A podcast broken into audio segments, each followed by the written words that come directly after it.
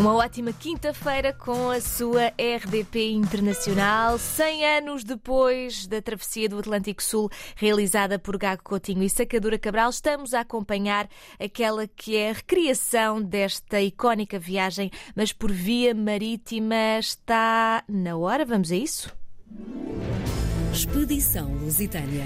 Todas as quintas-feiras temos estado a acompanhar a frota que está cada vez mais perto do destino final e para nos contar todos os pormenores tenho mais uma vez em direto na RDP Internacional Luís Vieira Batista, presidente da Associação David Melgueiro. Bom dia. Bom dia, Joana. Bom dia aos nossos ouvintes. Tudo bem? Tudo bem consigo também. Também, felizmente, muito obrigado. Já sei pois que temos aqui algumas peripécias para contar da nossa expedição, correto? É verdade, é verdade, Joana. Isto é assim mesmo, não é? Portanto, a, a, todas estas viagens, mesmo com todas as nossas a, capacidades atuais, com todas as tecnologias, acabamos sempre por ter imprevistos, acaba sempre por haver qualquer coisa que nos ultrapassa. Até faz parte que é para podermos que... contar a história, não é? Logicamente, e desde que ela tenha um final feliz, não é? Exatamente, Portanto, exatamente. Isso, não é? Qualquer das maneiras, eh, não, não, não deixa de ser importante realçarmos o respeito que nós temos que ter tanto pelo mar como pela natureza em geral, porque realmente eh, nós, seres humanos, eh, não podemos ir contra as coisas, temos que ir com elas, não é? Uhum. E daí, portanto, talvez a questão de, dos veleiros ser o que mais se adapta a este pensamento holístico, se assim se pode dizer, não é? Portanto, nós não contrariamos nada, vamos com as coisas. Bom, para, para não atrasar muito, uh, eles estiveram naquilo que se pode chamar o paraíso, não é? Fernando Noronha, portanto, é. uma reserva biológica fantástica da biosfera, com todas aquelas uh, uh, características que fazem deste pequeno grupo insular uma joia do, do, do planeta Terra partiram, portanto, eh, no dia 24, eh, no dia 24 não, eles partiram, portanto, nesta última terça-feira, portanto, foi há dois ou três dias atrás, Sim. em direção, portanto, ao Recife. E, e, portanto, tiveram alguns problemas complicados, porque realmente as condições meteorológicas foram bastante adversas.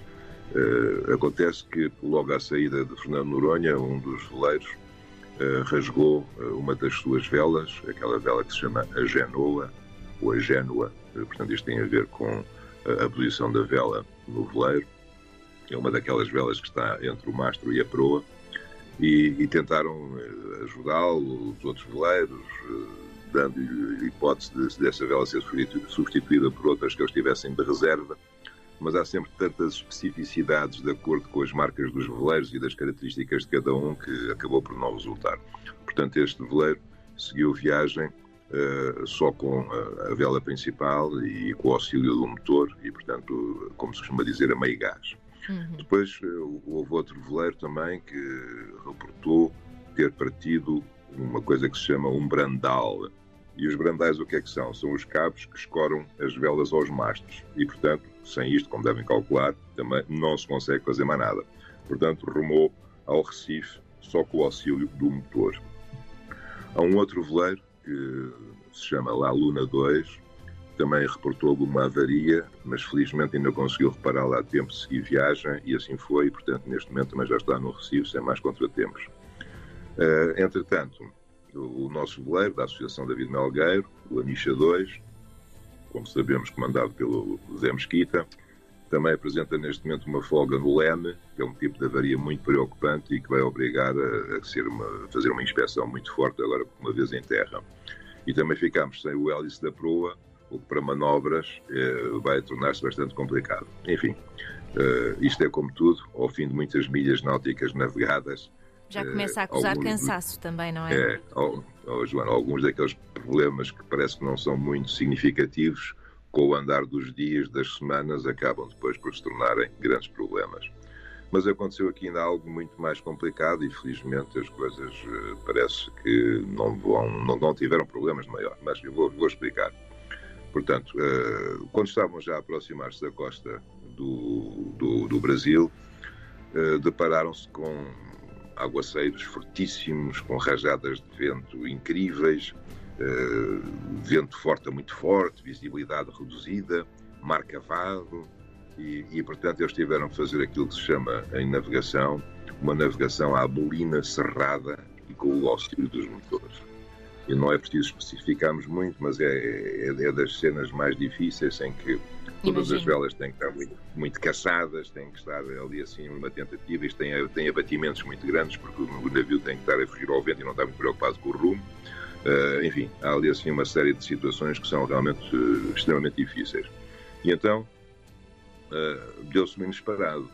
Por volta das 13 horas, com ventos de 30 nós na proa, mar cavada, tal chuva e a visibilidade quase a zero, o, o Anisha colidiu com um barquinho de pesca com dois homens a bordo, que estava fundeado a 90 metros de profundidade.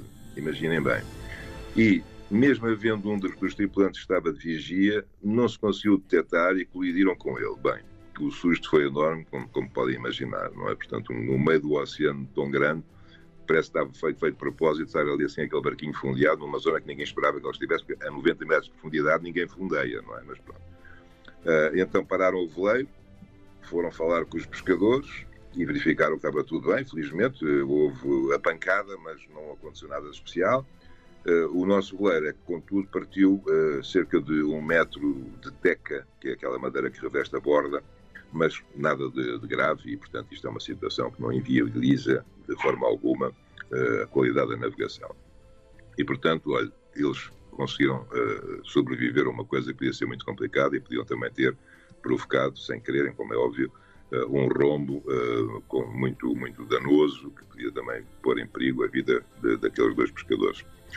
E é assim, portanto, isto, quem, quem está no mar, de vez em quando aparecem coisas que são completamente imprevistas. Por isso é que eu dizia, eu... antes da expedição sair, que são, é preciso uma certa dose de loucura para enfrentar um desafio destes, não é?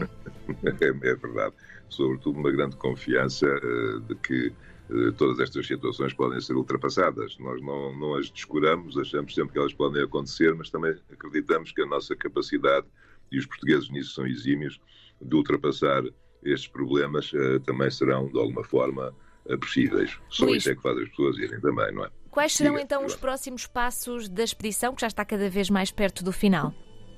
Pronto, eles agora estão, como lhe disse, no Recife, chegaram, agora vão, vão fazer as inspeções todas que é preciso fazer aos navios, aos veleiros, para saberem uh, quais são os danos, e depois a seguir partiram para Salvador, depois a seguir vão para Vitória, Porto Seguro e Rio de Janeiro. Uh, portanto, eu para, para a próxima semana já vou Uh, com certeza dar-lhes mais informações sobre o que é que se passou durante este, este, período de danos e sobre aquilo que vai acontecer em Salvador. Sei que estão sempre a acontecer pedidos para que hajam palestras de caráter ambiental em todos estes portos portanto isto até nem estava previsto, mas a, a solicitação é tão grande e o entusiasmo do povo brasileiro tem sido tão grande que realmente é difícil dizer que não uh, uh, perante, perante tamanho entusiasmo. Qualquer das maneiras, eu para a semana vou com certeza já dar-vos mais pormenores daquilo que se passou, mas queria acabar hoje com uma frase que o comandante Mesquita publicou no Diário de Bordo, e sabendo eu que ele é uma pessoa uh, com características talvez de, de de, de pouca crença uh, em termos religiosos, ainda vai fazer com que nós sintamos o, drama todo que ele, que ele estava a viver neste momento. Então diz assim ele, o Anisha 2 teve um acidente que podia ter sido dramático, mas felizmente a Nossa Senhora dos Navegantes deve ter feito um milagre. Portanto, isto para quem não acredita nestas coisas, revela que realmente é como diz aqueles, aquela frase espanhola, não é? Que não creio em las brujas, mas que las hay. Las hay. Muito bem. Uh, e neste momento nós somos tudo, não é?